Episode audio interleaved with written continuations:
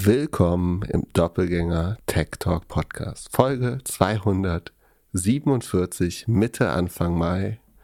Wahrscheinlich taukelst du gerade von irgendeiner Party zurück ins Hotel. Falls du jetzt dort einen Roller siehst oder ein Fahrrad, lass es bleiben, lauf nach Hause oder gönn dir ein Taxi, nimm die Bahn, wie auch immer. Vielleicht wachst du auch gerade auf mit einem Kopf so groß wie Indien, kannst dich irgendwie an nichts erinnern Wer weiß, aus welchem Song da, der, der, die Line ist, kann sich gerne melden. Oder du sitzt im Zug zurück nach Hause. Wir bringen dich jetzt hier durch den Tag, durch den schönen Mittwoch. Pip, was hast du gestern erzählt auf der Konferenz? Kannst du kurz checken, ob du dein Mikro anhast und äh, die Aufnahme läuft? ja, also dreimal in Folge wäre dann äh, wirklich peinlich. Sehr gut. Sag mal, wenn das, wenn man das hört, habe ich höchstwahrscheinlich, werde ich höchst wahrscheinlich gesprochen haben bereits. Das, ist das Plusquamperfekt? Ich glaube ja. Worüber ich dann gesprochen werde, ich äh, spreche über die Zusammenhänge, die ich versuche zu konstruieren zwischen ähm, Produktivität, Layoffs und wie, wie AI uns alle retten wird natürlich daraus und so ein bisschen auch wie äh, Risiken. Aber es für sagen Philipp Klöckner Verhältnisse wenig Doomerism. Ich habe versucht, ähm, nicht zu negativ äh, zu sein. Also die, das ganze AGI und so Quatsch habe ich vorerst weggelassen, was nicht heißt, dass ich nicht daran glaube. Das hätte den Rahmen gesprengt. Es wird so, schwer, das alles in äh, 25 Minuten äh, zu drücken, weiß noch nicht wie. Also ich habe äh, ich so rund 60 Folien. Das heißt 20 Sekunden pro Folie. Das wird schon klappen. ähm, wenn nichts, gebe ich ein paar. Ja, Live-Podcast muss, äh, also am Dienstagmorgen hat es einen Live-Podcast mit Fabian Spielberger und Kaspar Schlenk für Finance Forward gegeben da man den später nochmal hören kann, muss man sich den vielleicht nicht geben. Ähm, die Keynote hat man hoffentlich gehört um äh, 12 Uhr. Ich glaube, es wird eher um 1, äh, weil die Veranstaltung ja so ein bisschen dazu neigt zu hängen. Aber irgendwann so kurz vor der Mittagspause ähm, darf ich äh, dann die Keynote halten, äh, gehalten haben am, am, Dienstag. Aber am Mittwoch könnt ihr noch um so rund 10 Uhr bei der Finance Forward äh, einen ganz kurzen Fireside-Chat mit Caspar über die Zukunft von den Fintechern. Da werde ich dann all den Doomerism ähm, ablassen, den ich mir bei der AI gespart habe. Und um rund 11 Uhr gibt es nochmal in der Finance Forward Box eine Panel-Diskussion äh, mit den bekannten Stars äh, aus Ohne Aktien wird schwer und mir. Komischerweise gleichzeitig so. Ich werde deswegen Frank Thiel ins AI talken. Kannst du den mir vielleicht äh, aufnehmen oder da reingehen? Ja, reicht es nicht, wenn wir einfach die letzten 20 Tweets von Elon uns durchlesen? das, da, ja, also auf jeden Fall aus irgendeinem Grund ähm, werde ich da nicht stören können. Würde ich natürlich auch niemals machen. Und wer da noch nicht genug hat, kann uns um kurz nach vier auf der Red Stage äh, bei einem Live-Podcast das langsam das Festival ausklingen lassen. Ja, ja, ja, für, für mich ist ja das Wichtigste am Mittwoch eigentlich, dass das der Sporttag ist. Also ich, ich werde ein Longest Drive äh, Competition haben um 1.30 Uhr. Während du dein Wissen teilst, werde ich einfach nur den kleinen weißen Ball schlagen. Und Kommst du dann bitte geduscht und umgezogen äh, zum Live-Podcast? Ah, Nicht, dass es müffelt. Also, ne, ich nehme einen Deo-Roller mit, das ist, ist, schon in Ordnung. Und, und dann, äh, Westermeier redet ja neuerdings immer von Bildern. Und ich habe mir, ich hab mir überlegt, was das größte Bild der OMR dieses Jahr sein könnte. Äh, letztes Jahr war es ja Ashton Kutscher, äh, umgeben äh, von, von den, von den Podcast-Kolleginnen. Dieses Jahr, glaube ich, so wahrscheinlich irgendwann um 18 Uhr Serena Williams gegen Boris Becker Pickleball auf der Mainstage. Das kriegst du das hin? Also ich glaube ich, das wäre wär natürlich ein da, Bild. Das wäre das Bild überhaupt. Aber der gewinnt Serena halt äh, zu null, glaube ich. Ja, also du kannst ja mit Boris spielen, ich spiele spiel dann mit ihr. Wir gehen da einfach direkt, also die, die sprechen ja nach uns. Ich weiß nicht, ob ich mit Boris Becker spielen will. Ja, okay. Also wir, wir, sollten auf jeden Fall aufpassen, dass die nicht im gleichen Team sind. Das ist gefährlich. Oh, oh. Wusstest du, dass äh, Boris Becker Auto, Besitzer von Autohäusern in meiner Heimat war? Ach was. War, die ähnlich erfolgreich wie, den, wie der Rest seiner Nachsportkarriere äh, verlaufen sind. Aber äh, ich habe mir tatsächlich, tatsächlich drei Autohäuser in Mecklenburg-Vorpommern besessen. Ja, ich habe mir tatsächlich die Doku auf Apple äh, TV angeguckt am Wochenende. Da gibt es so zwei Doku-Reihen ähm, über ihn. Ich glaube, es wurde äh, inter, die Interviews sind, äh, wurden kurz bevor er ins Gefängnis gegangen ist, aufgenommen. Und ja, schon bemerkenswert. Bemerkenswertes Leben. Und krass, wie man, ja, wie man sich dann doch immer so auf Leute verlässt und äh, andere Leute Entscheidungen für sich treffen lässt. Äh, und dann irgendwelche Entscheidungen, also Wahnsinn, was für ein Rise and Fall und wie der da jetzt wieder rauskommen versucht. Schon krass. Gibt es übrigens, äh, es gibt ein Boris Becker-Kapitel in einem Buch von Benjamin von Stuttgart-Barre. Ich glaube in, ich glaube Panikherz. Und was sagt er da? Zusammen Party machen oder was? Äh, es geht um äh, die, ich glaube, er schaut sich selbst, er interviewt ihn und er schaut sich selbst im Fernsehen das Wimbledon-Finale oder irgendwie so.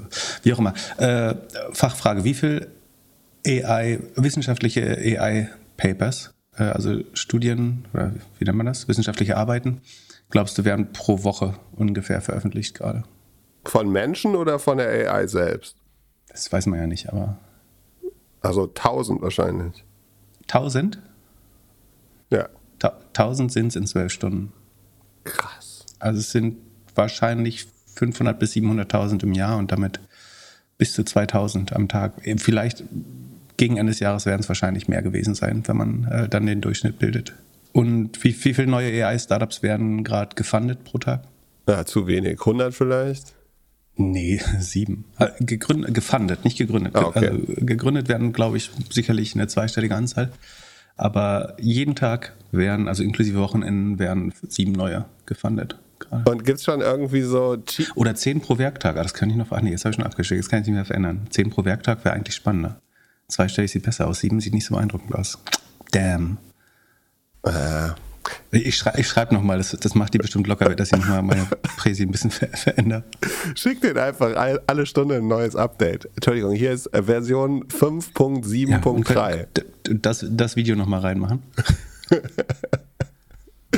ähm, und kann ich von, von meinem Handy präsentieren? Das hat bei Google so gut funktioniert. Gibt es schon irgendwie so, so einen Trend, neuen Titel, der Chief AI Officer oder so? Ähm, Prompt Engineer ist, glaube ich, der neue, oder Chief Prompt Officer. Das äh, hat ja Speak Pick Ace auf seine T-Shirts gedruckt. Aber ähm, ich glaube, Prompt Engineer ist der neueste Titel. Ja, Wahnsinn.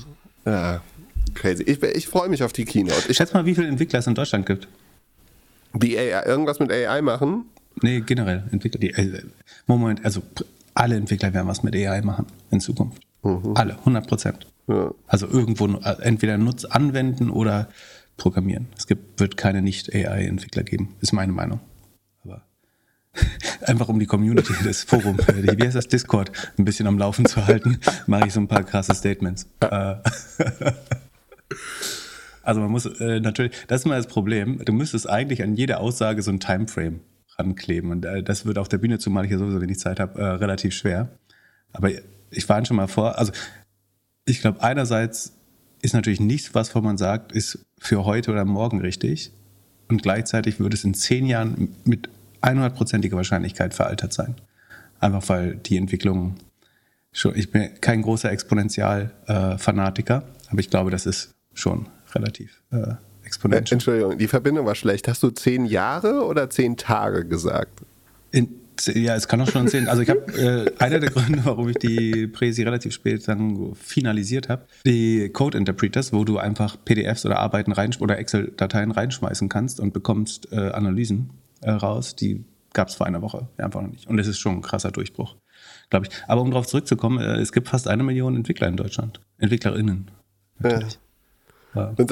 Und äh, nur noch UK hat ungefähr so viel in Europa, aber ähm, eigentlich haben wir eine ganz gute Basis. Und die äh, schneiden so bei, bei, es gibt ja so Seiten, wo man so bestimmte Tests vervollständigen kann und äh, so ein bisschen prüfen, äh, wie gut man ist. Schneiden, wo China übrigens ganz klar auf eins liegt.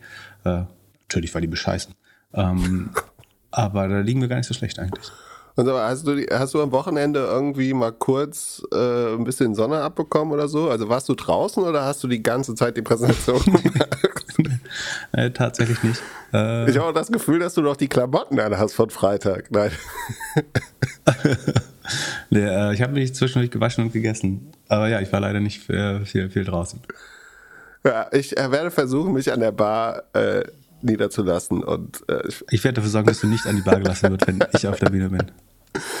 Ja, sonst, ich habe am Freitag einen meiner erfolgreichsten LinkedIn-Posts gemacht, weil ich mich darüber aufgeregt habe, dass ich, äh, dass mein, mein Knollen oder wie, wie heißt das? Äh, mein Ticket, äh, das 60 Euro kosten sollte, irgendwie über 80 Euro gekostet hat, wegen Bearbeitung und allem.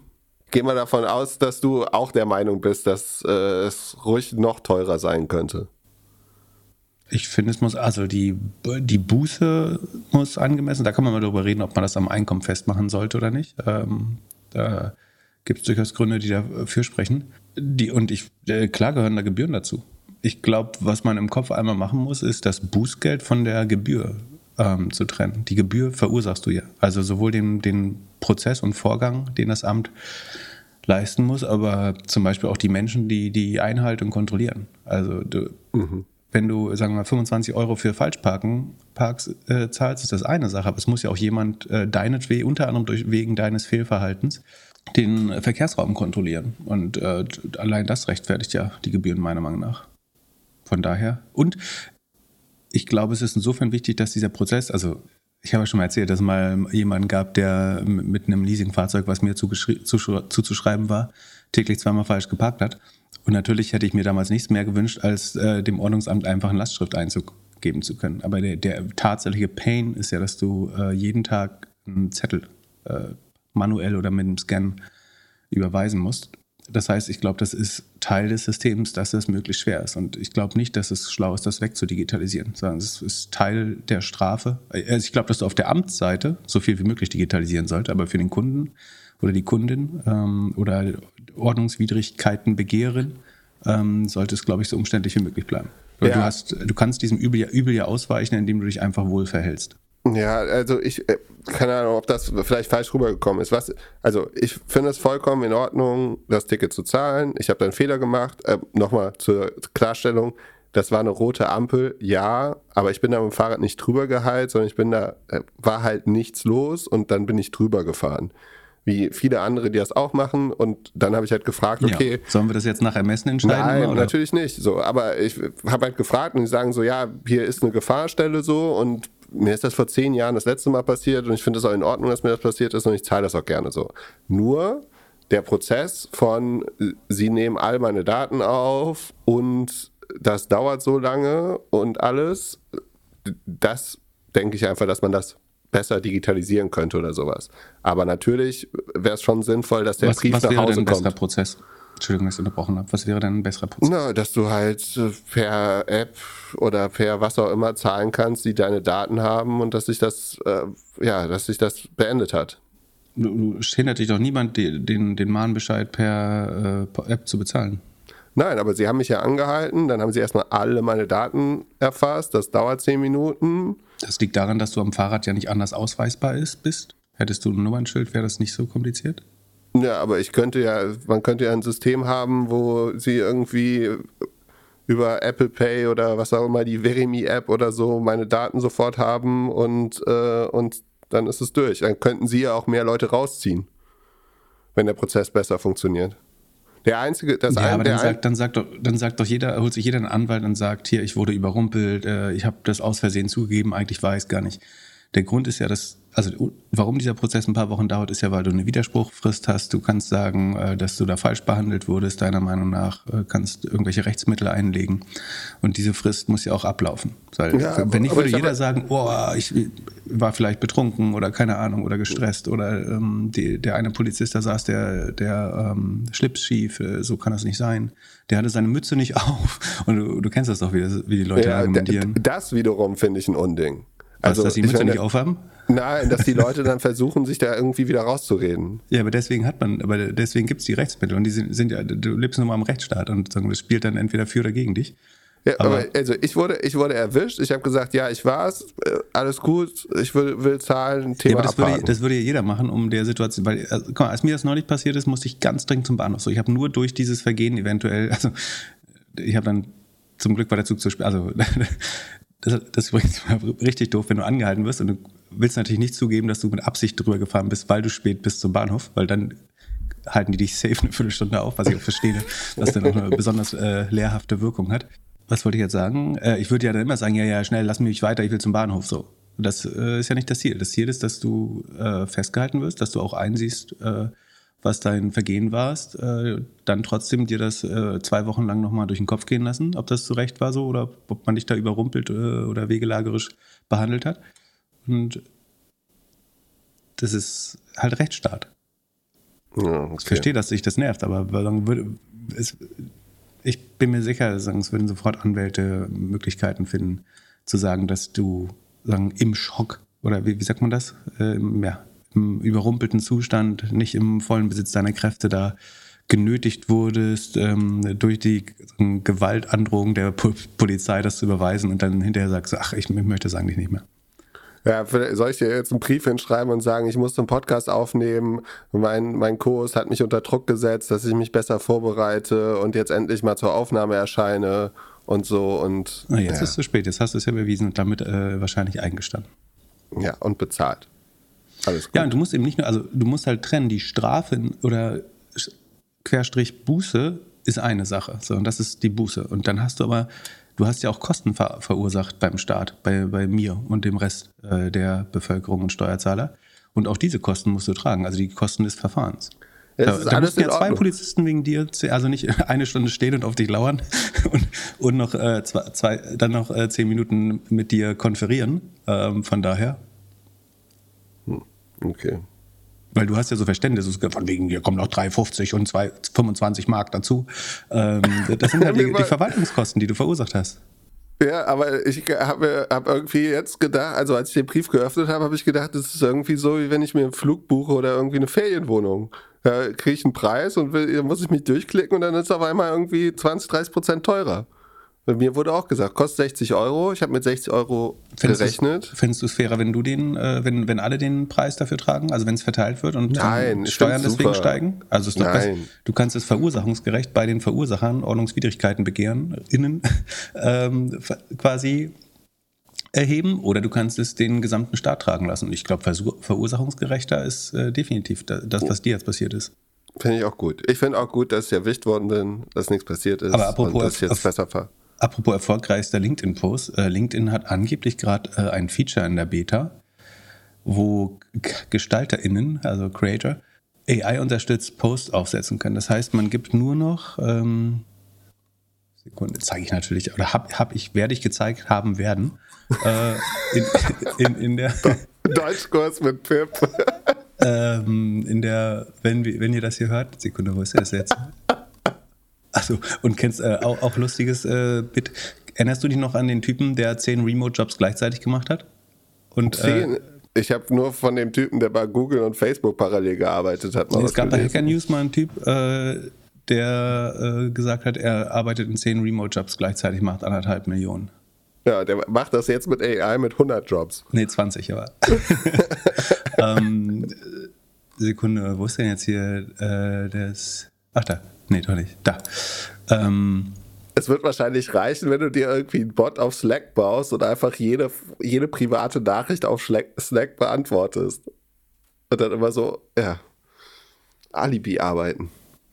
Kurze Werbeunterbrechung. Kannst du dich noch erinnern, als ich vor einem Jahr Pickleball nach Deutschland bringen wollte? Oliver, der VP Sales von Personio, hatte sich damals bei mir gemeldet und wenig später ein cooles Pickleball-Team-Event in München organisiert. Vor ein paar Tagen haben wir erneut gesprochen und Oliver meinte, dass er Leute im Sales sucht. Wenn du also SaaS-Sales lernen möchtest oder sogar schon Erfahrung im Software-Sales hast, solltest du dir mal die Jobseite von Personio, der All-in-One HR-Software-Lösung aus München, anschauen.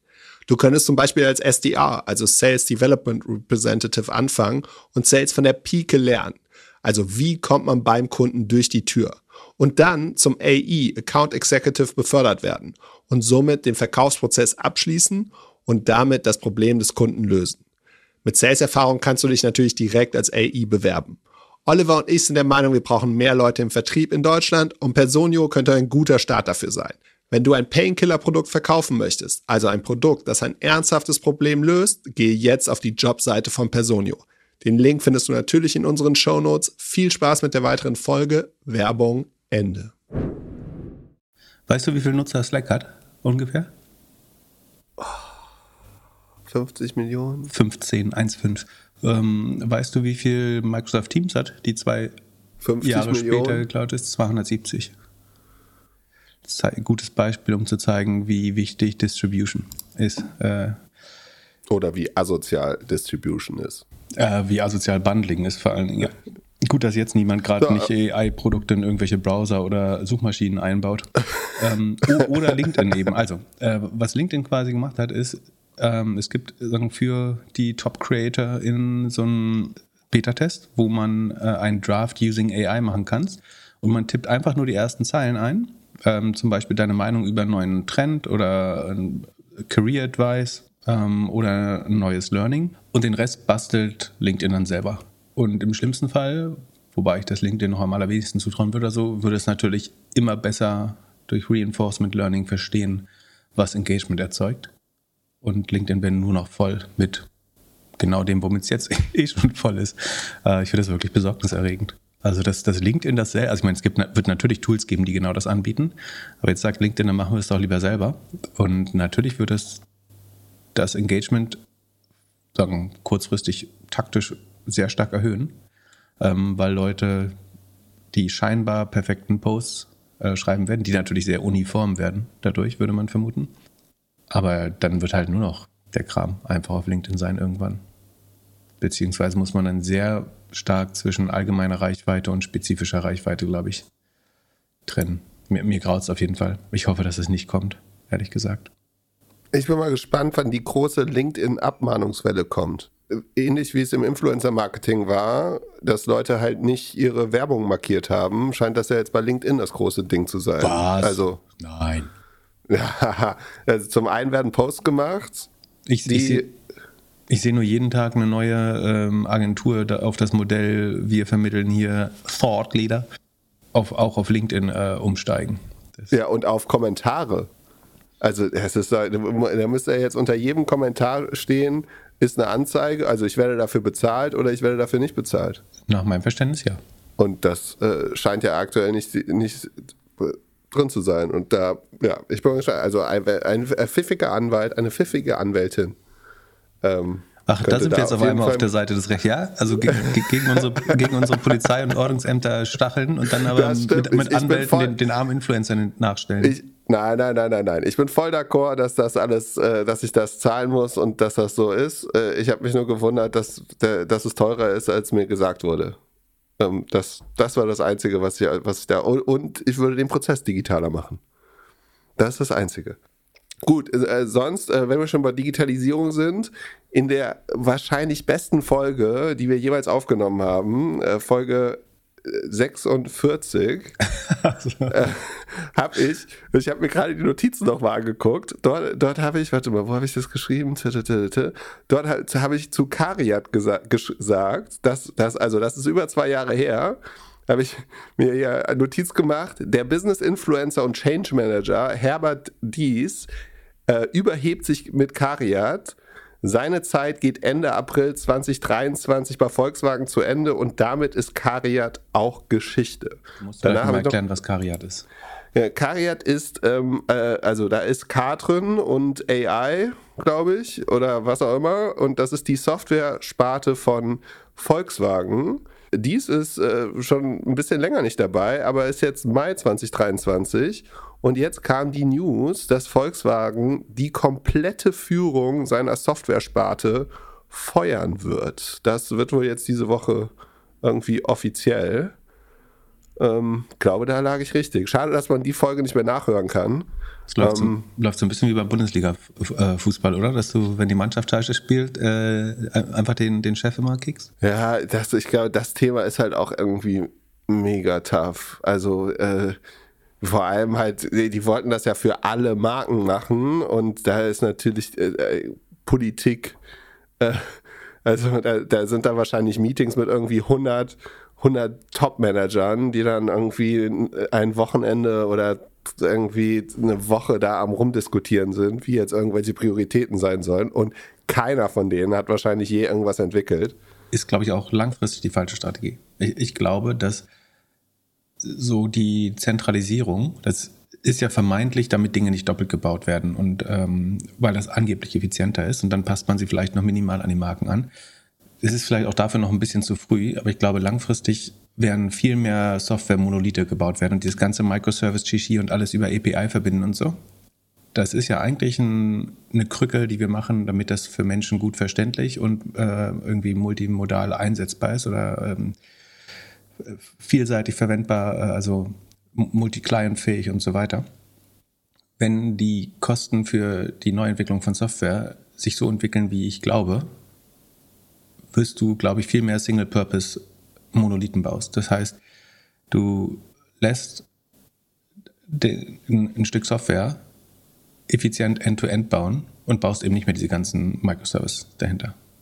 Wenn es so ist, dass die Kosten von Softwareprogrammierung sehr, sehr, sehr, sehr abnehmen, was einen lang, ganz ruhig, ganz ruhig, ganz ruhig, ich weiß, das Entwicklerherz blutet und das äh, Herz schlägt bis zum äh, Kopf oder bis zum Kinn, aber ähm, ich glaube, dass man langfristig nicht mehr so modular bauen wird, sondern so Wegschmeiß-Monolithen baut und sagt, ich lasse einfach nochmal neu bauen mit einem neuen Prompt. Ähm, hier André Kapati, der ehemalige ähm, AI-Chef von Tesla und jetzt, der jetzt auch bei OpenAI an sowas wie Jarvis arbeitet, nach eigener Auskunft, ähm, sagt er, die populärste neue Programmiersprache ist die Suche. Englisch. ähm, ja. Ist natürlich auch sehr vorausschauend. Ne? Äh, es wird alles nicht morgen kommen, aber ich, ich glaube sozusagen, dass die, die Effizienz in der Produktion und die möglichst modulare auf, zumindest marginal wird der Vorteil, den man dadurch erlangt, niedriger werden, um es mal diplomatisch zu sagen. Und ich glaube, langfristig wird er komplett weg sein. Sondern du, du baust on demand, so ad hoc, äh, lässt du bauen, was du brauchst und schmeißt es danach wieder weg ähm, statt es so aufeinander aufbauend äh, Bit für Bit immer wieder äh, zu erweitern. Du verlierst ja zum Beispiel ja, auch die ganzen, die ganzen Kosten für Dokumentation und alles, was du nur machen musst, weil es auf was Vorheriges aufbauen muss. Ähm, das sind ja auch riesige Komplexitätskosten, die sinken könnten. Ja, das könnte kulturell, vor allem für so Großkonzerne, echt ein Thema werden, Sachen für die Tonne zu bauen, sich von Sachen zu verabschieden. Ja, du baust. Das äh, ist auch, äh, auch für Buchhalter spannend, weil du die Kapitalisierung von Forschung und Entwicklung äh, wird deutlich schwerer, weil du, wenn du Großteile von Software immer wieder sehr schnell reproduzieren könntest, falls diese Annahme richtig wäre, ähm, dann kannst du deutlich schwerer sagen, ich kapitalisiere hier die, die Entwicklungskosten. Und die, die würden ja sowieso niedriger werden, die Entwicklungskosten relativ gesehen. Ähm, während ich glaube, dass die Sales- und Marketingaufwendungen viel größer werden, relativ gesehen. Weil äh, folgen wir mal hypothetisch dieser Annahme, dass ähm, Softwareentwicklung marginal günstiger werden würde, dann ist relativ bald die, der Bottleneck für Wachstum nicht mehr, wie viel, wie viel AB-Tests du machen kannst oder wie viel äh, Innovation, neue Software du bauen kannst. Das könnte deutlich schneller werden und weniger Bottlenecks erfahren. Sondern der Bottleneck ist eher, sagen, wie viel AB-Tests kannst du machen, die ausreichend signifikant sind, weil das heißt, wo genau, genug Traffic drauf lief. Oder wie kommst du zu ähm, wichtigen Skalen, also wie kannst du groß genug werden, um gewisse Tests zu machen oder gewisse Vorteile äh, zu erringen, was wiederum dafür sorgen sollte, dass du, dass noch mehr Geld für Marketing und Sales ausgegeben wird. Wovon wiederum auch die, ähm, die großen Big Techs wieder, also die, die Werbeangebote haben, sehr profitieren sollten. Ich Aber nur ein, passiert alles allmählich natürlich, ne? bevor wir jetzt wieder. Ja, in den nächsten zehn Tagen. Ja, ich glaube, es wird, äh, es gibt ja äh, zwei Sprüche. Das eine ist hier, ähm, Bill Gates, glaube ich, wird damit immer zitiert. Äh, man überschätzt, was in einem Jahr passiert, aber unterschätzt, was in zehn Jahren passiert. Also ich glaube, vor zehn Jahren hätte niemand gedacht, wie schnell ähm, sich AI jetzt entwickelt. Und äh, das andere, ich glaube, Lenin hat mal gesagt, dass ähm, manchmal passieren, wie war das? Passiert in Dekaden äh, irgendwie die Ereignisse eines Tages und manchmal in, äh, in, in, einer Woche die Ereignisse von Dekaden oder irgendwie sowas. Ja. Hast du AI-Winter auch bei dir in der Präsentation? Das ist schon wieder Winter? Nee. Ja, aber dass vielleicht alle jetzt, also dass der Hype sehr schnell vorbeigeht und man dann auch so ein bisschen das ist in die halt kein Hype. Kommt. Der, der Unterschied zu, zu einem klassischen Hype, also ist, das Thema ist natürlich gehypt, das ist gar keine Frage, aber der Unterschied zu einem Hype wie Krypto, NFT, Web 3 oder sowas ist halt, dass es sofort anwendbar ist.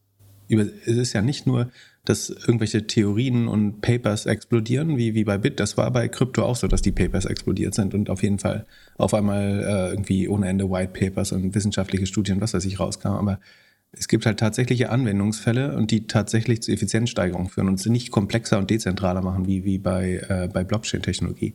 Also ich, ich würde sagen, ich will dem nicht absprechen, dass es vielleicht overhyped ist, aber es hat natürlich viel mehr Substanz und direkte Anwendbarkeit. Und wenn du überlegst, dass gefühlt sind wir ein, zwei Jahre sozusagen in diesem stark beschleunigten Stadium äh, und wie weit du da schon gekommen bist. Und es ist halt, es gibt so einen geilen Chart von Code2, den ich auch zeigen werde, wo du eigentlich siehst, dass die, wenn du es jetzt an den Anzahl der Transformatoren äh, misst, sind die Modelle halt 5600 äh, Mal größer geworden ungefähr. Äh, innerhalb von, von wenigen Jahren. Innerhalb von äh, Sekunde. Äh, innerhalb von drei Jahren, genau. 1500, ah nee, nicht, nicht 1600 Mal, sondern 15.500 Mal. Das war nicht Prozent, sondern tatsächlich X. Ähm, also 2018 irgendwie GPT-1, äh, was ja Google Open Source ist, wenn ich mich recht erinnere, war, hatte 100 Millionen äh, Transformatoren und jetzt sind wir bei GPT-4 vermutet man so ungefähr bei einer Trillion. Aber das sind halt Orders of Magnitude besser. Und du siehst ja, sagen, in, zu, ähm, wenn du auf die Tests zum Beispiel schaut, äh, GPT-2 hat nicht einen Test, also hat äh, einfach geraten, wenn du ihnen einen Test gegeben hättest. Ähm, GPT-4 schlägt äh, den durchschnittlichen menschlichen Anwender bei den meisten äh, sagen Unitests. Gut, aber wieso soll es nicht anders sein wie mit autonomem Fahren? Das irgendwie vor fünf Jahren oder vor sieben oder fünf Jahren haben irgendwie alle gesagt, so das kommt, das kommt und es kommt schneller als wir denken. Und dann wurde da viel Geld reingesteckt, viel ausprobiert und jetzt ist man da, sagt, okay, ist vielleicht doch nicht so einfach, wie wir gedacht haben. Äh, ich glaube nicht, dass das technisch stark begrenzt ist, ehrlich gesagt. Ich glaube, würden wir mehr testen, also es ist vor allen Dingen reguliert und zu Recht natürlich auch, ähm, weil der Straßenverkehr uns heilig ist.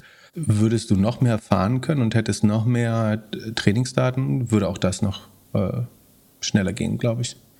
Und das ist ja der Vorteil, dass fast alle äh, neuen Large Language Models eingebaute Feedback-Mechanismen hat. Also wenn du zum Beispiel Midjourney äh, nutzt, da kriegst du mal vier Bilder ausgegeben und dann sagst du, du möchtest von einem Variation haben oder das hochskalieren, also äh, sagen, outputfähig äh, haben. Und allein dadurch, welches dieser vier Bilder du wählst, machst du ja ein, ein Reinforcement. Also du sagst, das ist die gute Version. Das habe ich mir vorgestellt, als ich eingetippt habe, äh, irgendwie ein großer Roboter läuft durch die Wüste oder so. Ähm, und allein dadurch wird es mit, mit jeder Anwendung äh, besser. Also diese, die, die eingebauten Feedback-Zyklen sollten da äh, zu. Und dann gab es noch einen anderen spannenden Artikel, den sicherlich fast jeder gelesen hat. Inzwischen packen wir auch in die Shownotes. Da geht es um ein internes Papier, was oder eine interne Kommunikation, die von Google geleakt ist, wo ein Google-Ingenieur sagt, wir haben keine Modes. Äh, der wiederum geht davon aus, dass die Größe dieser Modelle, obwohl die zu super krassen sagen, Verbesserungen geführt haben bisher, ähm, gar nicht so ausschlaggebend sein wird, sondern was viel spannender ist, dass Open Source mit deutlich weniger äh, Transformatoren in den äh, Modellen ähm, zu, zu besseren Ergebnissen kommt, äh, teilweise. Und äh, das wiederum ist nicht begrenzt durch irgendwie die Anzahl, also die Open Source Community. Wie gesagt, allein in Deutschland gibt es äh, fast eine Million Entwickler. Ähm, weltweit sind es sicherlich mehrere Millionen, könnte man annehmen. Und viele von denen versuchen gerade dadurch, dass ähm, das Facebook Lama-Modell ist, glaube ich, äh, mal geleakt. Äh, es gibt andere, die Open Source sind. Ähm, und damit schaffen Leute es jetzt, dass, also es gibt Modelle, die auf dem iPhone laufen, auf dem Raspberry Pi, auf dem MacBook. Ähm, das heißt, die können quasi in die Edge, in die Geräte wandern, viel, viel kleiner werden und man kann es gibt eigentlich ein, nicht ein Gleichgewicht, aber du kannst die, ein Modell verbessern, indem du ihnen mehr Trainingsdaten gibst, äh, also mehr, mehr Roh-Trainingsdaten, dann äh, durch mehr Feedback beim, beim Lernen oder eben die Anzahl der äh, Transformatoren. Wenn Pip jetzt Transformatoren sagt, meint er eigentlich Parameter. Da sind wir höchstwahrscheinlich noch weit vom Optimum weg oder es werden noch so viele verschiedene Anwendungen und Modelle, Foundation Models gefunden werden, die ganz an, an, anders konfiguriert sind, also wo nicht die Anzahl der Transformatoren Parameter ähm, das Entscheidende ist, sondern wo zum Beispiel die Trainingsdaten besonders gut waren, besonders sauber oder ähm, besonders groß und so weiter. Und im Moment sieht man halt keine Verlangsamung, da würde ich sagen im Gegenteil. Und ich glaube, Ja, dass die- die, die Leute, die daran arbeiten, sind die, Die- also die Leute, die daran arbeiten, sind eher überrascht von, weil das ist ja auch eine der ersten Technologien, die was macht, wofür sie nicht gebaut wurde. Also ähm, es gibt ganz Wieso viele Leute, das? die beim Probieren, naja, es wurde gebaut, um mehr oder weniger Fragen zu beantworten. Aber das also zum Beispiel, was die, die Code Interpreter jetzt machen, war, glaube ich, nicht äh, sagen, vorgesehen, dass, dass man das bauen will, kurzfristig. Weil man hat einfach gemerkt, dass es auch dafür schon erstaunlich gut, also Pattern Recognition sehr gut kann, was nicht überraschend ist, dass ein Computer besser, das besser kann, aber äh, dass man mit dem Modell das schon so gut kann, obwohl es dafür nicht gebaut wurde, ähm, ist einigermaßen überraschend, glaube ich. Und was haben die gemacht? Code, Code Interpreter ist das, du schmeißt eine Excel rein und schlägt dir vor, welche Charts man bauen könnte, was äh, Auffälligkeiten sind ähm, und so weiter. Ja, äh, ich bin gespannt, was ich die nächsten zwei Tage über AI alles lerne und höre. Und ob dann die AI-Fatigue bei mir einschlägt. Oder ich einfach noch mehr. Also, ja, so richtig Angst habe ich vor der ganzen Sache irgendwie nicht. Es gibt ja so ein paar Leute, die so sagen, so jetzt ist die Welt zu Ende. Also, ich habe jetzt noch nicht geschaut, wo, wo, wo ich mir einen Bunker bauen kann. Was gibt dir denn Hoffnung? Oder kenn, weil du die Erfa- Gefahr gar nicht siehst. Ich, wahrscheinlich bin ich zu dumm und sehe die Gefahr nicht. Also, ich was ja eh was, nichts was wäre, wenn, also du, du weißt ja, dass es letztlich Code und Software bauen kann. und So, das, kann, das könnte Computervirus bauen. Es könnte auch in irgendeinem Labor, was Eiweiße synthetisiert, ähm, ein Virus bauen, eine Biowaffe. Ähm, es könnte eine chemische Waffe bauen, äh, theoretisch. Ja. Aber dann, also, wir, wir äh, hätten die Welt auch schon irgendwie vor 50 Jahren anzünden können. So, oder seit wann gibt es Atomwaffen? Seit äh, 60 Jahren, würde ich sagen, äh, 70 Jahren, rund, rund. Ja, also Nee, Ende irgendwie des sind die Weltkriegs Menschen, schon, also fast 80 Jahre. ja, ja, aber irgendwie sind die Menschen dann doch irgendwie bedacht, friedlich. Ja, also der nicht Unterschied ist, dass Atomwaffen nicht, nicht, nicht schnellere, neuere, bessere, größere äh, Waffen mit noch mehr Sprengkraft bauen, glaube ich. Auch, auch das passiert Ja. bei, bei eigentlich morgen, aber äh, es ist halt absehbar, dass es sich schneller weiterentwickelt. Und niemand hat einen Grund, es zu, bei, bei der Atomwaffe hat man gefühlt einerseits einen Grund gehabt, Wett- Wettrüsten zu machen, andererseits es auch zu regulieren. Im Moment hast du ja fast wieder einen kalten Krieg irgendwie zwischen äh, China und westlichen Ländern. Und ich glaube nicht, dass jemand den, den Vorsprung da aufgeben möchte, sondern dass man eher in der Wettrüstphase ist. Was, glaube ich, ein großer Grund vom, des, äh, warum Taiwan gerade so spannend ist, ist, weil da, dort ähm, die Siliziumchips gebaut werden. Und im Moment wird, wird der Export von Chips an China ja, ähm, war heute gerade im Wall Street Journal ein Artikel äh, drin, dass der Export von äh, an Chips von China äh, nach China ja reglementiert ist und äh, kontrolliert wird. Und ähm, China importiert übrigens mehr Chips, äh, also gibt mehr Geld für Chipimporte aus als für Ölimporte. Ähm, so, nur um die Tragweite zu verstehen. Aber die, die besten Chips werden größtenteils auch über die Effizienz der ähm, Modelle äh, entscheiden. Und ich glaube, dass für China ein Riesenproblem ist, dass sie, äh, dass sozusagen Taiwan in Anführungsstrichen zur westlichen Welt äh, sich zugehörig fühlt. Und damit der, wenn du so möchtest, ist Taiwan der Schaufel, ich will nicht sagen Waffenverkäufer, aber der Schaufelhersteller für die nächste industrielle Revolution, weil nur, nur da die besten Chips hergestellt werden können bei TSMC. Ähm, und ja, das ist, glaube ich, ein gro großer Teil des Konflikts.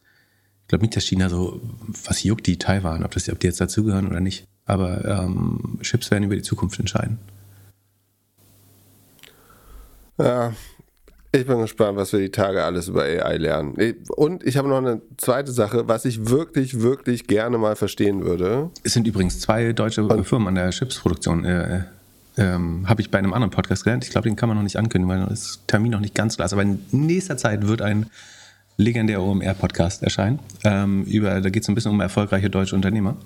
Und ähm, es gibt ja die Firma ASML, die die Fertigungsstrecken für die ähm, Chip-Bedampfung mit Lasern baut. Und da ist Technik von Carl Zeiss und von Trumpf äh, drin, von, äh, aus Ditzing. Sitzen die in Ditz Dilling oder Ditzing? Ich vergesse immer. Äh, Ditzing. Dilling ist an der Saar. Äh, Ditzing in Baden-Württemberg ist, glaube ich. Ähm, und die bauen die Hochleistungspräzisionslaser, die äh, Chips bedampfen, ähm, soweit ich das verstehe. Und die Optik von Carl Zeiss müsste dafür auch äh, benutzt werden. Problem ist, dass all diese Aktien natürlich schon kommen, also insbesondere die von ähm, ASML und äh, TSMC komplett oder auch Nvidia. Nvidia hat sich, glaube ich, äh, die haben vor, vor 20 Jahren mal unter einem Dollar notiert, sind jetzt bei 250. So Wahnsinn. Keine Kaufempfehlung, falls wieder jemand Indexe baut, Indizes baut. Ähm, sind alle krass vermutlich da bewertet, äh, wo sie langfristig äh, auch hingehen.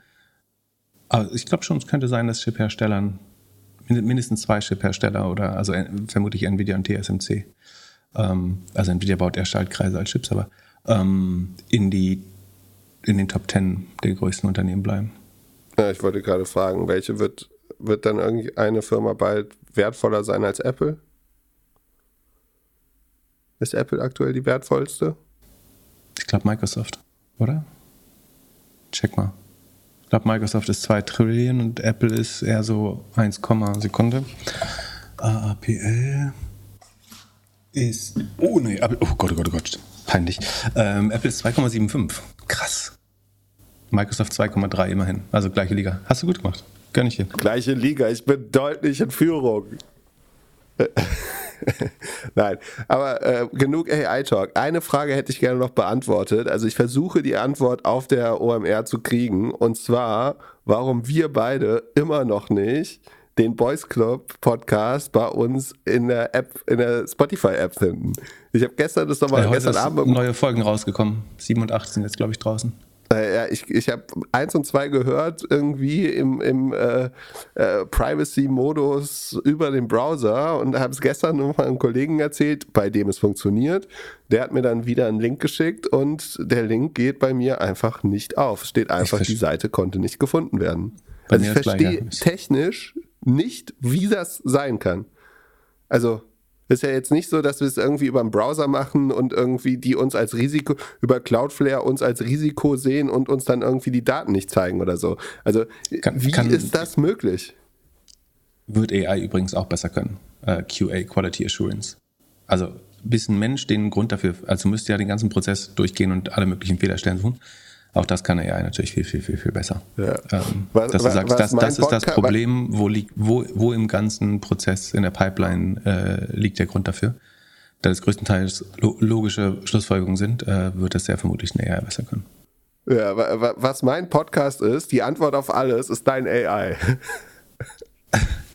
nee, ich bin jetzt natürlich nur gerade brainwashed, äh, weil ich mich damit so viel beschäftigen musste. Darf. Ähm, aber es, ähm, Und probst du das jetzt nochmal so? Also wirst du dich jetzt Spiegel, heute nochmal so vom Spiegel mit stellen? In der Hand. ja. ja, ich muss äh, vor allen Dingen proben, wie man 60 Slides in 20 Minuten bekommt. Aber ich kann ganz schnell reden, wenn ich will. Ähm, versteht es noch niemand. Hab, Aber äh, wenn man es nicht, nicht versteht, gibt es im Anschluss äh, auf LinkedIn, also wer mir auf LinkedIn folgt, kriegt die Folien im Anschluss und nicht nur Folien, sondern, wenn ich schaffe, äh, auch noch ein AI-Cheat-Sheet, also wo so ein eine, große Ansammlung an Tools, äh, die man sofort nutzen kann, drin ist. Und auch ähm, zum Beispiel eine, eine, gute Anleitung, Prompt zu schreiben. Also die meisten Leute, inklusive mir, äh, bis vor kurzem, schreiben Prompts ja komplett falsch. Es, äh, es funktioniert ja viel, viel besser, sei es bei Bildern oder bei Text, ähm, wenn du der AI erstmal eine Rolle gibst. Zum Beispiel, stell dir vor, du bist Kardiologe oder stell dir vor, du bist ähm, irgendwie ein Kindergärtner oder stell dir vor, du bist ein Geschichtsprofessor in und so weiter. Und wenn man auch den Output definiert, also was will man eine Tabelle, eine Liste, äh, einen Text haben, einen einfach zu verstehenden Text und so weiter. Allein das umzusetzen, kommt, äh, bringt einen schon deutlich weiter, glaube ich. Und ich habe übrigens äh, die, die, die Hälfte der Zeit äh, verbraucht, damit mit Midjourney rumzuspielen, äh, weil es schon krass gut ist. Was ist das? Also sowas wie Stable Diffusion oder DALI. Also ähm, nur ich glaube, äh, ich würde sagen, dass zumindest wo ich jetzt als relativ ungeübter die mit einfachen Prompts die besten Ergebnisse bekommen. Und wann hast du oder Geht, läuft über Discord, sollte dir gefallen. Ah, ja, habe ich schon, das habe ich irgendwas darüber gehört. Äh, ja, dass man das, dass das unglaublich echt wäre. Ähm, und äh, du machst ja, du kopierst ja immer die ganzen Zahlen für Earnings in unser Sheet oder in das Doppelgänger.io slash sheet. Gibt es da Da jetzt schon eine Möglichkeit, dass. Ja, aber es wäre ja auch besser, wenn das irgendwie ein Computer für dich machen würde. Das, das wird sicherlich irgendwann kommen. Ähm, oder also es wäre schon ausreichend, wenn Firmen sich mal darauf einigen, ein Standardformat als Excel auszugeben. Dann würde das schon helfen. Ich bevorzuge es nach wie vor, das noch selber per, per Hand zu machen. Also ich, ich spreche über heute. Das kann in, in zwei Jahren wird es höchstwahrscheinlich komplett anders aussehen. Ähm, In zwei man- Jahren oder in ja zehn Tagen? in 18 Monaten, glaube ich. Äh, ist es, ist hier, es gibt schon, ne? Es gibt schon so Bloomberg-Chat mehr oder weniger. Ähm, oder FinChat und was weiß ich. Äh, sprießt natürlich alles wie Pilze aus dem Boden. Ähm, aber es gibt natürlich schon Anwendungen, die sowas machen. Ähm, die wirken noch relativ fehler, äh, also nicht fehlerabhängig, aber es ist trotzdem halt wichtig zu verstehen, ob irgendwas ein Adjusted EBITDA oder ein EBITDA ist, ähm, wo, wo manche Tools schon nicht mehr unterscheiden. Ähm, dann ist beim Adjusted EBITDA eben wichtig, um was da adjustiert wird. Also wenn das irgendwie wie Smart Broker ist, wo die Marketingkosten adjustiert sind, ähm, oder wenn äh, bei Rent the Runway die, also bei einem Modell ist Abschreibung vielleicht wirklich nicht wichtig und bei einem anderen Modell ist Abschreibung aber total ess essentiell. Nicht, nicht so einfach. Aber ja, auch da wird natürlich äh, wird viel, viel dazu kommen. So, eigentlich wollte es, sollte es eine kurze Folge werden, jetzt haben wir schon, schon verbrabbelt wieder. Na, zehn Minuten, die ersten zehn Minuten werden abgeschnitten. Da haben Aber wir ja wenn- wenn nur ich nur eine sichergestellt, Stunde dass ich brauch- auf Record. äh, Wenn ich nur eine Stunde brauche für das alles, kriege ich die Präsi wahrscheinlich in 20 Minuten hin. guter, guter Testlauf. Willst du mir das bunte Bildchen noch erklären, was du im Taubenverein hier gefunden hast? Achso, das kommt auch noch. Ah, Das können wir auch verschieben. Nee. Also, Ja, dann verschieben Es- wir das. Nee, ich finde es ganz spannend. Also ein äh, Twitter-User namens Giulio Mat Mattioli ähm, hat die, der forscht äh, an der TU Dortmund, äh, soweit ich weiß, oder soweit es in der Twitter-Bio angibt, und hat, äh, ich glaube, zwölf spannende Statistiken oder Karten über Europa, Westeuropa, ge oder nee, Gesamteuropa gepostet und inwiefern Deutschland äh, da ein Outlier ist immer. Und das, äh, er nennt das so Karten, in denen Deutschland ähm, innerhalb Europa exceptional ist, also ähm, Ausnahme. Ja, gibt es ein deutsches Wort für äh, Ausnahms? Ich muss das tatsächlich googeln. Ähm, exceptional heißt auf Deutsch außergewöhnlich. Ja, klar. Ähm, also in denen Deutschland außergewöhnlich ist. Und äh, das beginnt mit äh, Home Ownership. Und zwar liegt das so im Schnitt, würde ich sagen, in den 70er Prozenten. In Polen 84 Prozent, äh, Norwegen 81 Prozent, Spanien 76, Frankreich 65. Aber in Deutschland hat nur jeder Zweite äh, ein eigenes Zuhause oder besitzt das. Ähm, was, Kannst du mir erklären, warum? Ich denke, es liegt einerseits äh, an der Adaption von äh, Adoption eigentlich von ähm, Ostdeutschland, wo die Ownership niedrig ist, aber einfach viele Leute in Sozialwohnungen äh, gelebt. Also im im Plattenbau ist war lange Zeit zumindest per se eine Mietwohnung, die konnte man dann irgendwann auch kaufen, aber ähm, das ist sicherlich ein Grund. Ähm, tendenziell neigen die Deutschen auch einfach nicht dazu. Ähm, es kann auch ein bisschen mit den noch mit Nachkriegseffekten Effekten zu tun haben, aber es ist sagen, relativ gesehen gut 30 Prozent unter dem europäischen äh, Schnitt. Und das wiederum führt auch gleich zu einer zweiten Karte, nämlich des Rei der Rei Reichtumsverteilung. Das ist hier eigentlich die siebte Karte. Auch da ist Deutschland, sagen, da geht es Median Wealth, also der durchschnittliche Haushalt, durchschnittliches Haushaltsvermögen, ähm, ist relativ niedrig in Deutschland, äh, mit hier angegeben mit 30.000 bis 40.000, was wiederum auch an äh, Ostdeutschland liegt, die den Schnitt runterziehen, ähm, aber natürlich auch an der niedrigen Home Ownership Quote ähm, und wiederum das ist ein Teil des, des ähm, des Vermögens, was in, in, dieser Statistik vielleicht nicht einbezogen wurde, in der alters, staatlichen Altersvorsorge äh, ge, gebunden ist. Und je nachdem, ob man das in die Studie mit reinnimmt oder nicht, führt es zu anderen Ergebnissen. Andere spannende Karte ist die Länder in Europa, in denen mehr Männer als Frauen studiert haben. Führt Deutschland oder Westdeutschland relativ klar an. In Ostdeutschland ist es tatsächlich, Ostdeutschland ist eher im europäischen Schnitt. In Westdeutschland ist es aber so, dass ähm, je nach Bundesland bis zu 10% mehr Männer studiert haben als Frauen. Das musst du mir erklären als Wessi. Keine Ahnung. Ähm, er vermutet, es könnte am dualen Ausbildungssystem liegen. Also, dass ähm, zum Beispiel viele Berufe, die typischerweise Frauen ausüben äh, oder im öffentlichen Dienst, man über eine Ausbildung ähm, auch be belegen kann. Äh, also keine universitäre Bildung braucht könnte ich mir vorstellen. Vielleicht auch eine höhere Hausfrauenquote. Weiß nicht, ob das wahr ist. Aber wäre komisch, dass das in, es gibt noch ein Land in Europa, wo es genauso schlimm ist, in Anführungsstrichen, wie in Westerstand, ist die Türkei. Das sagt auch schon viel aus. Ja, also es liegt wahrscheinlich am äh, Ausbildungssystem äh, und dass es da vielleicht eine Ungleichverteilung gibt zwischen männlichen und weiblichen Berufen, würde ich annehmen. Vielleicht auch, dass eine ganze Generation nicht studiert hat. Oder hm, stimmt wahrscheinlich auch nicht. Ja, weiß nicht, gibt's, äh, kann man gerne bei uns auf Discord noch diskutieren, was da Gründe sind. Wir packen den Link natürlich sowieso in die Shownotes. Dann das Benotungssystem. Äh, du hast ja außerhalb von äh, Deutschland, wie waren da die Noten, wo du zur Schule gegangen bist? Ich hatte so ein internationales Baccalaureat. Wie war das denn? Ich meine, das waren Punkte, an der Schule. Bis, also bis 100? Ja, das, also, das war mein Abi. Ach ja, genau, steht hier auch so bei dem Land.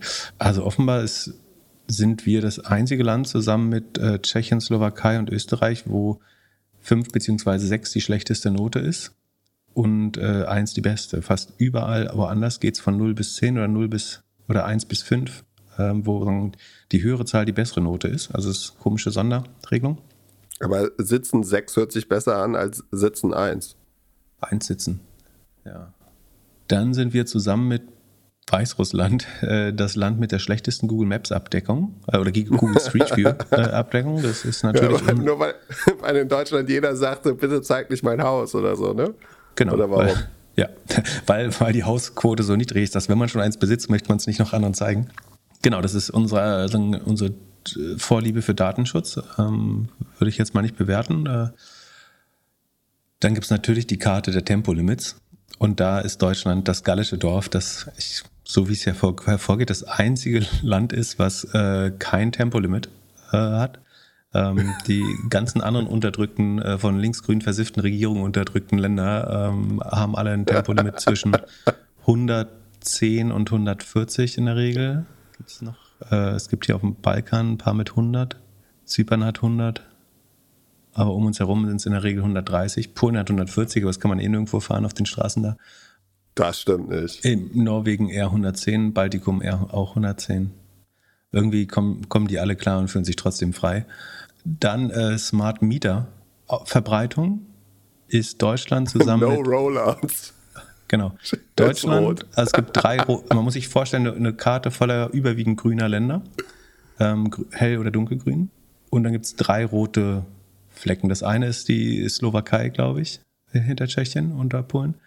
Ähm, das mittlere Land im Baltikum ist äh, Lettland, glaube ich. Äh, und Deutschland, wo es kein Roller. Aber das ändert sich wohl jetzt. Ähm, die Smart Meter kommen. Äh, gut für unsere Beteiligung O-Strom.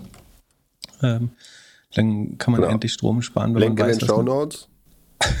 Packst du wieder einen Affiliate-Code rein, ne? Ja, klar. ähm, so, das hatten wir schon. Dann gibt's. Wir sind das einzige Land das ähm, Gay Lesbian Conversion Therapy äh, verboten hat. Ähm, ich gehe jetzt davon aus, dass in anderen Ländern nicht überall wild äh, homosexuelle Menschen umtrainiert werden, aber äh, das äh, wird hier äh, als positiv gesagt. Ist wahrscheinlich äh, auch schlau, dass Eltern nicht entscheiden dürfen, welche, ob, ob, ihre El Kinder jetzt homosexuell sind oder nicht, oder sie gar umschulen. Aber wusste ich nicht, dass wir die Einzigen sind, die es. Man, man hätte ja vermutet, dass das in ähm, vielleicht Skandinavien oder Frankreich auch populär ist, aber naja, so. Wir haben zusammen mit, äh, was ist das, Finnland und Nordschweden äh, das höchste Vertrauen in unsere Parlamente. Also vor allen Dingen in ja, Westdeutschland, also, muss man sagen. Äh, Ostdeutschland ist auch da ein bisschen abge... Ja, ja, nun muss man auch... Jetzt fängt das wieder an. Jetzt muss man sagen, dass natürlich besonders demokratieliebende Ostdeutsche vielleicht schon auch abgewandert sind in der Vergangenheit.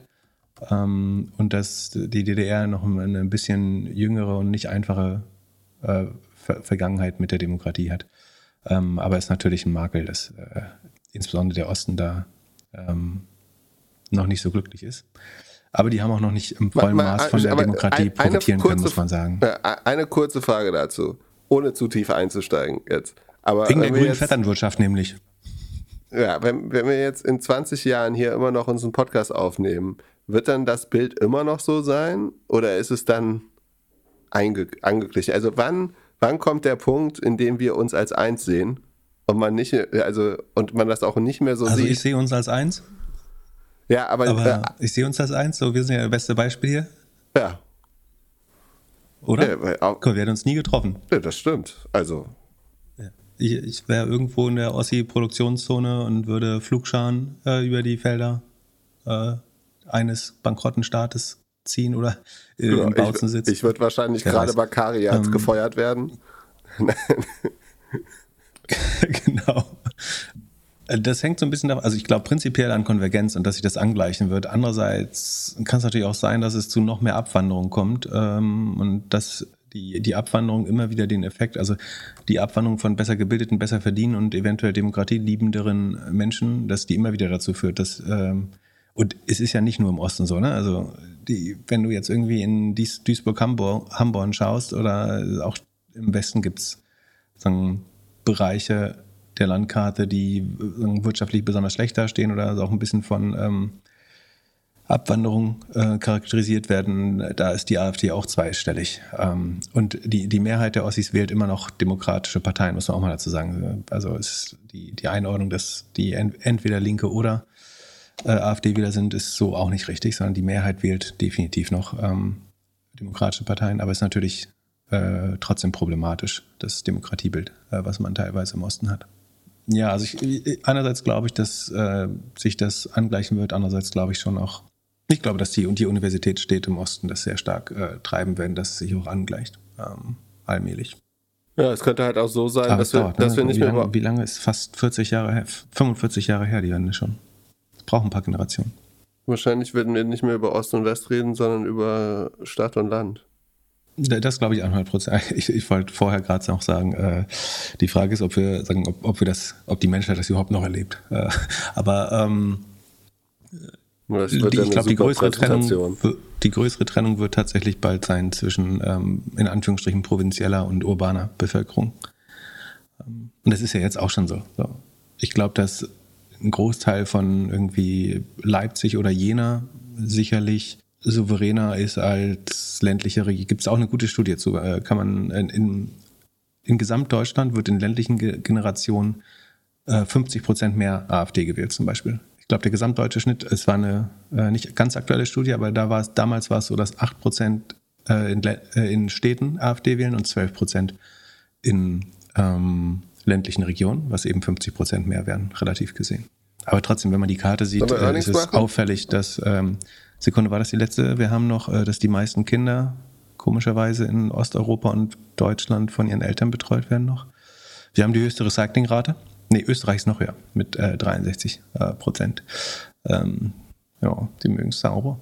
Ähm, und das war's. Nee, halt, was ist das hier? Also wir haben trotzdem mit die höchsten CO2-Emissionen und das meiste äh, Radioactivity Environmental Monitoring ähm, also wir haben die meisten Messstationen für Radioaktivität. Wie viel Earnings machen wir noch? Was, was, welche Und das Zahlen meiste Geld in der Tasche. Erklärst du uns. das meiste, 100 Euro hat ein Durchschnittsdeutscher auf Tash. Bist du ich über nicht. oder unter dem Durchschnitt? 5 Euro. Voll runter. Ich, ich habe 5 Euro und 5 Cent in der Tasche gerade. Oh Gott, wie kannst du überleben? Äh, ich wohne in Hamburg und nicht in Berlin. Na gut, genug Karten. Kann man sich äh, in Shownotes anschauen. Earnings willst du machen. Es handelt sich hierbei nicht um Anlageberatung. Man sollte aufgrund des Gehörten keine Kaufs- und Verkaufsentscheidungen zu Aktien und anderen Wertpapieren treffen. Es besteht immer das Risiko eines Totalverlustes. Solltet ihr dennoch aufgrund der Informationen im Podcast handeln, handelt ihr stets auf eigenes Risiko und wir können unmöglich für etwaige Verluste haften. Alles könnt ihr auch nochmal unter doppelgänger.io slash disclaimer nachlesen. Womit willst du dann anfangen? Äh, lass mit A anfangen. Atlassian. Achso, ähm, das ist in der Tabelle natürlich unter T, weil das Kürzel Team ist. Also Atlassian hat den Umsatz um immer noch 37 Prozent steigern können auf eine Dreiviertel Milliarde ungefähr. Ähm, 37 Prozent ist natürlich eigentlich ganz gut. Ähm, das ist das Subscription Revenue. Der Gesamtumsatz äh, ist nur um 24 Prozent gestiegen. ähm, auf 915 Millionen sogar. Ähm, wie gesagt, 24% Steigerung des äh, Subscription Revenue steigt deutlich schneller. Die Maintenance und andere Gebühren aber äh, geht nicht, äh, schrumpft sogar und so kommt man insgesamt auf 24. Das ist, wird zunehmend langsamer. Ähm, und sie haben auch gewarnt im Ausblick, dass es noch langsamer werden könnte. Gleichzeitig wachsen die Kosten noch um 43 Prozent. Ähm, das ist natürlich nicht so schön und so verschlechtert sich das Ergebnis von minus 2 Prozent Marge auf minus 18 Prozent operative Marge. Ähm, das verbunden mit der ähm, ja, Wachstumswarnung, wenn man so möchte, hat dazu geführt, dass die Aktie eher abgestraft wurde äh, mit den Earnings und dem äh, Earnings Call und der Interpretation der Zahlen. Man muss aber schon auch sagen, dass sie nach Cashflow noch erheblich positiv sind. 350 Millionen Cashflow haben sie allein im ersten Quartal. Ähm, ach nee, das ist das Q3. Ist das kumuliert? Kann auch kumuliert sein. Auf jeden Fall ist der ähm, Cashflow positiv, ähm, deutlich positiv. Ähm, aber Share-Based Compensation äh, von rund einer Milliarde im Jahr ziehen das ähm, Ergebnis nach Gap dann deutlich runter. Also die äh, Börse mochte die Zahlen und die Aussichten nicht. Wir können dann noch ähm, Teamviewer machen, ähm, wo wir gerade bei schlechten Zahlen sind. Ähm, und bei Team. Oder, oder waren die gut? Äh, wurden die gut aufgenommen? Ja, oh, nee, äh, Atlassian minus 9%. Und Teamviewer, ich glaube auch leicht negativ, wenn ich mich nicht irre. Auch da war der Ausblick, glaube ich, schlecht. Der Umsatz wächst nur noch mit 12,5% Das ist nicht doll, aber ein bisschen langsamer als zuvor. Der Rohertrag verbessert sich ganz leicht.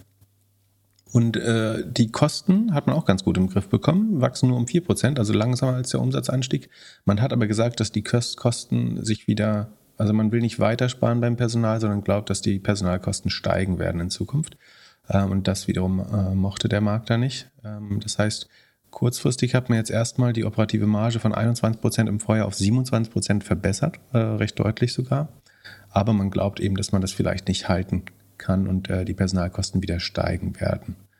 Ähm, ansonsten, ähm, wie gesagt, plus 27 Prozent, eigentlich deutlich positiv und äh, cash generierend, die Firma. Ähm, aber wächst relativ langsam ähm, und die Kosten könnten wieder schneller wachsen als der Umsatz in Zukunft. Dann haben wir noch DoorDash äh, dabei. Die wachsen weiterhin dynamisch ähm, Umsatzwachstum 40 Prozent aus 27 Prozent mehr Orders durch Verbesserung der Take Rate ähm, plus die Erzeugerpreise, wenn man so will, bleiben halbwegs stabil. Also die Rohmarge äh, hat, ist auf Niveau des Vorjahres. Die hat sich vorher immer äh, verschlechtert, relativ gesehen. Vermutlich dadurch, dass die, die Rider teurer werden. Ähm, das konnte man aber ganz gut einfangen jetzt. Ähm, und so bleibt die Rohmarge gleich. Ähm, die operativen Kosten steigen nur um 31 Prozent und damit weniger als das Umsatzwachstum. Und dadurch verbessert sich ähm, die operative Marge von 12 auf rund 8 Prozent.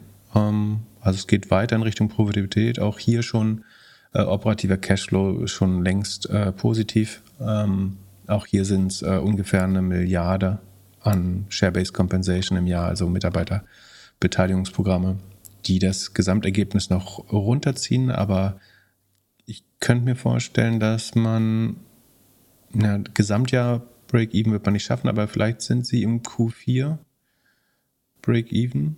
Könnte theoretisch klappen, wenn sie ihre Kosten weiterhin so im Griff behalten und äh, wachsen. Also 40% Revenue-Wachstum ist natürlich enorm. Die Frage ist, wie weit kann man mit der Take Rate noch gehen? Die ist jetzt, ähm, ich habe die mit 12,8% nach 11,8% im Vorjahr berechnet bin gespannt, äh, wie viel mehr man da noch machen kann.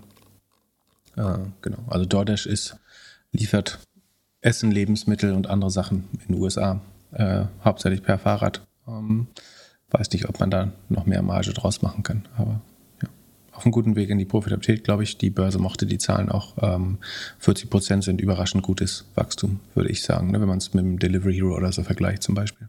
Oder Takeaway oder was auch immer man anlegen möchte.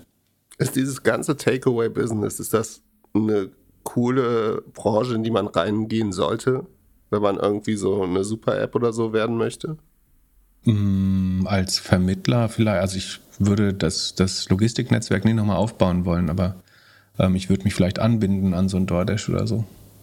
Und dann die Frage ist, ob DoorDash dir ähm, von den, von den 12% Take Rate bereit ist, was abzugeben und ob das Modell dann noch so gut funktioniert. Aber zumal ja nicht klar ist, ob du wirklich zusätzliches Wachstum generieren kannst oder ob du nur sagen, Mitnahmeeffekte generierst. Eigentlich müsste WhatsApp da als nächstes doch rein. Wenn sie Payment machen und die Leute lernen mehr und mehr, dass sie über Chat irgendwie Sachen bestellen. Ja, es und könnte man gut hat so eine sein. Verbindung mit den Leuten. Mhm. Es könnte gut sein, dass so Real-World-Sachen wie, wie, obwohl Banking ist ja schon fast virtuell, aber sagen wir so ein, sowas wie DoorDash oder Amazon, dass das halt ähm, mehr oder weniger em embedded wird in ganz vielen. Also Inst Instacart zum Beispiel hat ja schon ein GPT-Plugin, äh, das du anbinden kannst. Das heißt, dass sie so eine Art öffentliche APIs herstellen für, für Anbindung an, an Agenten und äh, an generative AI. Ist nicht ganz unwahrscheinlich. Die Frage ist nur, wie viel Marge. Ich meine, im Moment teilen sie die Marge mit den GAFAs auch. Von daher, ja, müssen, bin gespannt, wie da Revenue Share Deals aussehen werden. Das Problem ist ja, dass du nicht zwangsläufig neue Kunden gewinnst dadurch, sondern eher, dass du deine Bestandsprovision mit großen Plattformen teilen werden musst, höchstwahrscheinlich. Und dann, also stell mal vor, jetzt von den 12,8% Take Rate musst du 4% immer abgeben an irgendeine Chat-Plattform, dann ist das Modell schon gleich wieder nicht ganz so spannend mehr. Sagen wir, das 4% von, von 2 Milliarden Umsatz wären ähm, logischerweise 800, äh, 80 Millionen, stimmt das? Ja, 80 Millionen. Mhm. Ähm, das würde das Ergebnis ja schon sehr advers beeinflussen. Top, wir haben die OMR überstanden. Also noch nicht ganz. Falls ihr das vormittags, mittags hört, kommt zu unserem Live-Podcast. Ich habe noch einen richtig ge geil, von, von dem ich, ich hoffe, ich darf den äh, verraten, aber es ist ja kein großer, also man äh, schafft sich keine Konkurrenz damit. Aber so das Innovativste, um, also ich dachte ja, der beste Trick wäre, irgendwo in Lübeck oder Kiel ein Hotel nehmen und mit der Bahn äh, zu OMR reisen.